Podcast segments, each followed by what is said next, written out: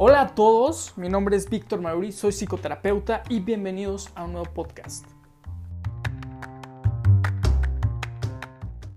El día de hoy te voy a presentar un nuevo episodio en el cual voy a hacer un análisis de una película que acabo de ver que se llama De Panzazo. Voy a hacer una correlación con la política en México y sobre todo voy a hablar de la educación en México y un fracaso que tuvo rotundamente en el 2012 gracias a esta película. Así es que quédate porque comenzamos. Todo inicia en el año 2012, justo cuando México estaba terminando de hacer el conteo electoral por la presidencia de la República Mexicana, donde competían diferentes candidatos a la presidencia, pero solamente uno llegó a ocupar la silla presidencial.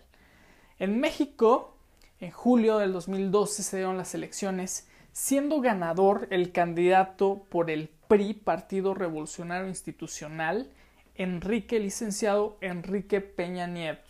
Para muchos fue algo desafortunado eh, que el PRI es un, un, partido político que ya había estado gobernando durante más de 60 años en el país muchos era un retroceso que el PRI llegara al poder ya que habían pasado en dos sexenios más, había ganado y había ocupado la presidencia el PAN, el Partido Acción Nacional, por parte de Vicente Fox en el primer sexenio cuando destronan al, al PRI y posteriormente inicia Felipe Galderón con el PAN nuevamente, ¿no?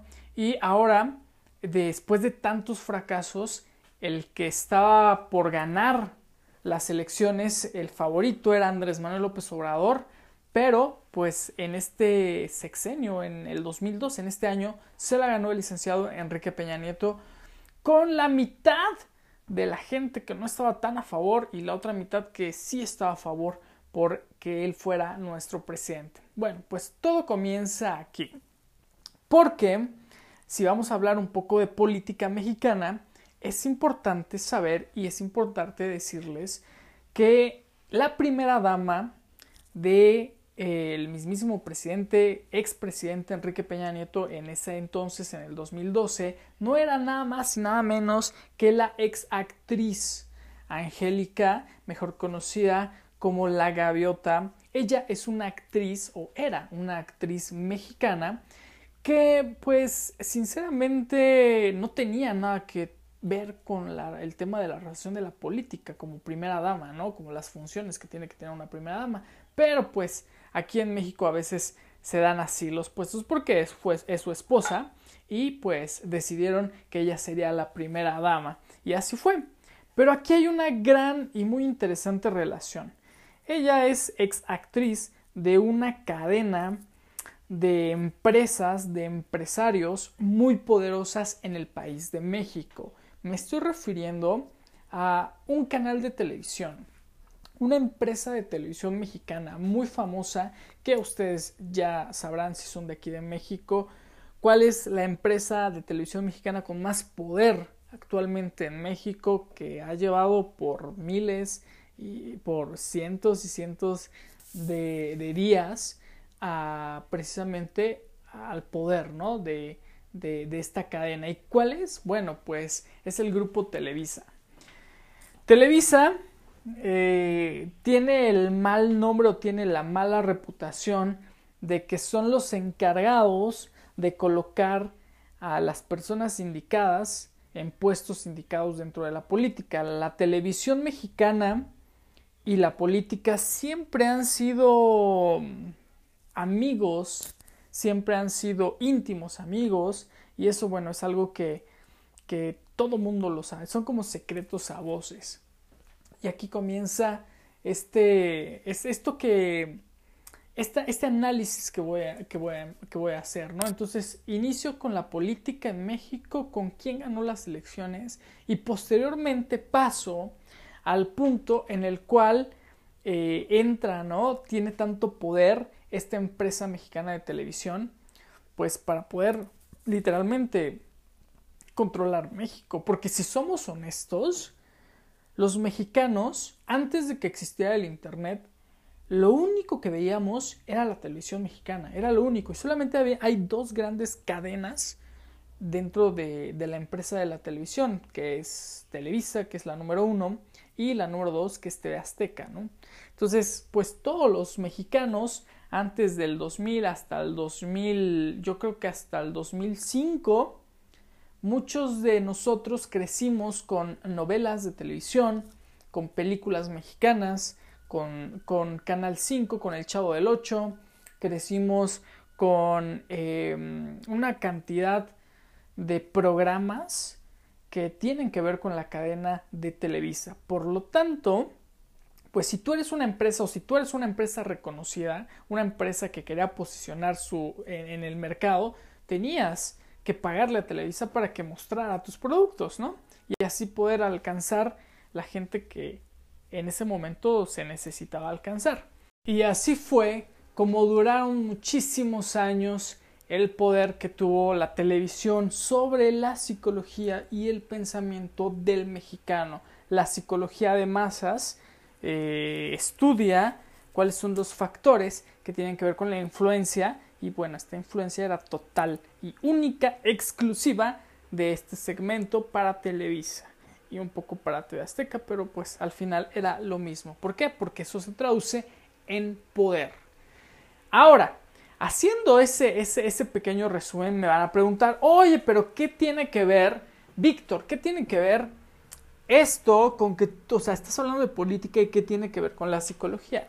Aquí está, y qué tiene que ver con la educación. Aquí está, te voy a explicar en el análisis que estoy haciendo, cómo fue que, que fracasó la educación en México gracias a esta cadena de televisión, gracias a la política todo tiene algo que ver, todo tiene, todo tiene un hilo, el cual eh, al final tiene una razón y al final tiene una estrategia, tiene una metodología. Las cosas no pasan porque sí. No, no existe la casualidad, existe la causalidad. Eso no lo puedes olvidar, ¿vale? Ok.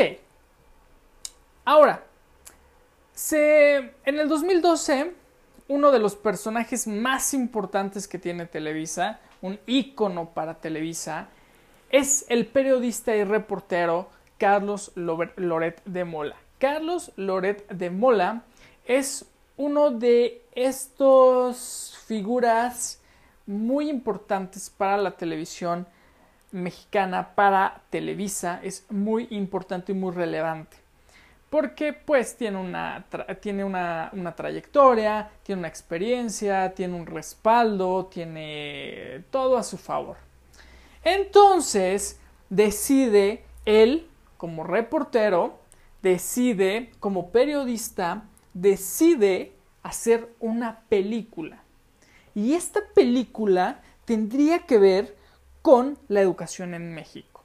Para empezar, está bien, es un periodista, pero no está tan al 100% porque no es, no, es, no es docente, no es un profesor, no, no es un actor de la educación para que pueda hablar desde el punto de vista de la educación y más para que pueda influir.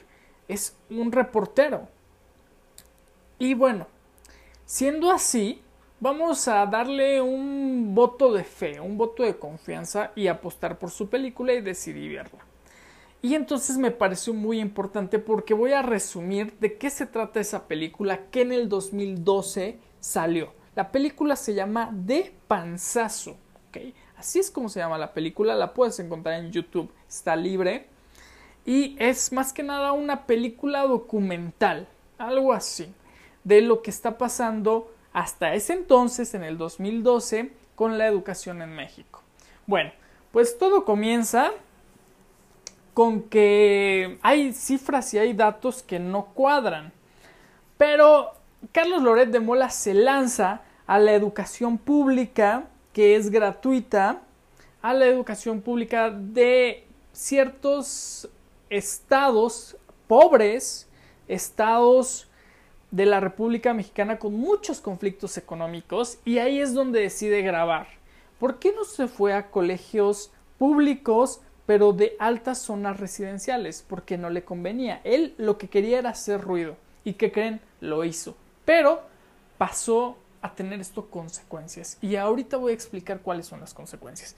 Entonces, en la película se lanza todo su equipo a hacer investigación de por qué está mal la educación en México, por qué no podemos ser un Cuba, por qué no podemos ser un Suiza, por qué no podemos ser un eh, Finlandia, por qué no podemos ser un Argentina, por qué no podemos ser como estos países que eh, si es bien no tienen, por ejemplo, Argentina, que es un país que no tiene todos los recursos económicos que tiene México, ¿cómo es posible que su educación es muchísimo mejor que la de México? ¿Por qué?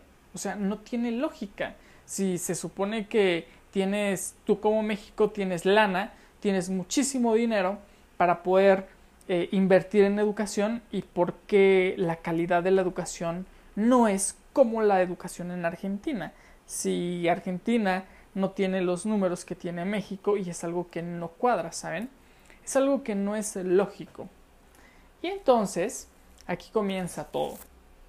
¿Qué pasa con la educación en México? Empiezan a ver que los en la película empieza a narrar que los profesores tienen hasta cierto punto los docentes tienen la culpa de que la educación en México sea baja, o sea, de mala calidad. Y entonces empieza a narrar que los docentes ganaban una cantidad de dinero como 50 mil pesos, cosa que no es real, datos que no son reales, datos que las personas que no conocen y no saben se la creen y dicen es que los maestros tienen todo, les pagan muchísimo dinero y no enseñan, ¿no? Esa era la verdadera intención de Carlos Lorete Mola. El, el inflar los números cuando ni siquiera era eso. O sea, está, está mintiendo. Esa es una mentira. 50 eh, mil pesos no lo gana un maestro, un docente. Luego hablaban de 70 mil, 90 mil y cosas así que mientras más especialidades más te pagan. No es cierto, no es verdad. No son cantidades tan exageradas de dinero. Pero eh, si es que si es una media en la cual eh, un profesor puede vivir tranquilamente más o menos más o menos puede vivir tranquilamente. No sufre pero tampoco es un futbolista o es un músico un cantante no no tiene nada que ver con estos con estos temas. Y así es como lo pinta. Carlos Loret de Mola pinta a un docente a un profesor mexicano como si fuera una estrella de rock como si fuera un futbolista, como si fuera un influencer, que ganan, como si fuera un youtuber, que ganan muchísimo dinero por lo que hacen y no es así. La realidad es totalmente diferente. Por lo tanto, él fue capaz de alterar las cifras y los números y luego en estados a donde se fue, donde los estados ni siquiera daban para pagar esas nóminas. Y ahí comenzamos mal. Bueno, eso no fue lo peor, o sea, eso estuvo mal, pero eso no fue lo peor. Lo peor fue lo siguiente. Carlos Loret de Mola reta y le manda un mensaje a todos los padres de México, a todos los padres que tienen a sus hijos estudiando en la educación básica del país, en escuelas públicas, y les dice lo siguiente, papá, mamá, te pido que vayas y que critiques y que juzgues el trabajo del docente, del profesor en educación. Critícalo, cuestiónalo para que lo mejoren, para que esos maestros se pongan a trabajar.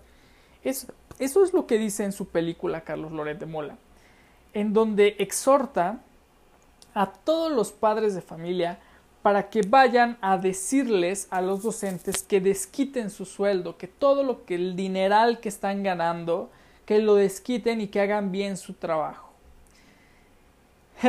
La verdad yo dudo mucho que esta sea la intención que él quería. Yo dudo muchísimo que él quisiera mejorar en educación. Él lo que quería hacer ruido y lo generó. Él lo que quería era llamar la atención y la obtuvo. ¿Cuáles son las consecuencias?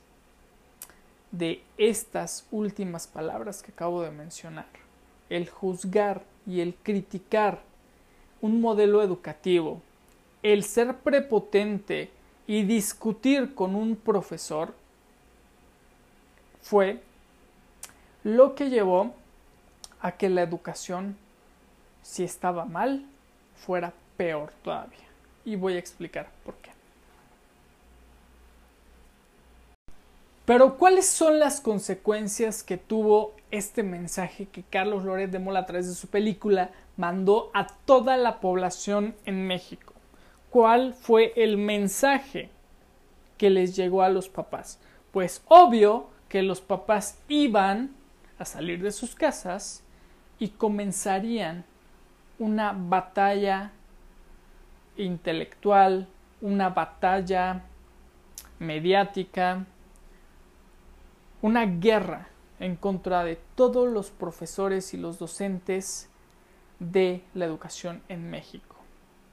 Tal cual lo que quería era echar a pelear unos con los otros. Eso lo logró. Esa era su intención, pues la logró, porque eso era lo que él quería. Pero no se dio cuenta que sus acciones llegaron más allá de la simple riña, de la simple pelea que pudieron haber tenido padres de familia con los profesores, con los normalistas, con los pedagogos, con los especialistas en educación, con los licenciados en educación. No, no fue ahí, no acabó ahí. Hubo más consecuencias. ¿Cuáles fueron las consecuencias? Las consecuencias fueron de que yo, hijo, estudiante de tercero de primaria, me doy cuenta cómo mi papá viene, mi mamá viene y se pelea con mi maestra porque tengo malas calificaciones y le dice a mi maestra que no sabe enseñar. Entonces yo, niño, que estoy en mi plena formación, me doy cuenta de que lo que está haciendo mi papá es lo correcto. Por lo tanto, todos los niños lo comienzan a imitar. Y cuando un niño se le revela a un docente universitario, a un, perdón, a un docente, a un profesor, es cuando comienza el verdadero problema. Porque una cosa son los padres y otra cosa muy diferente son niños que están aprendiendo cómo vivir. Y aquí está el gran conflicto. A esto lo llamo el síndrome del niño emperador.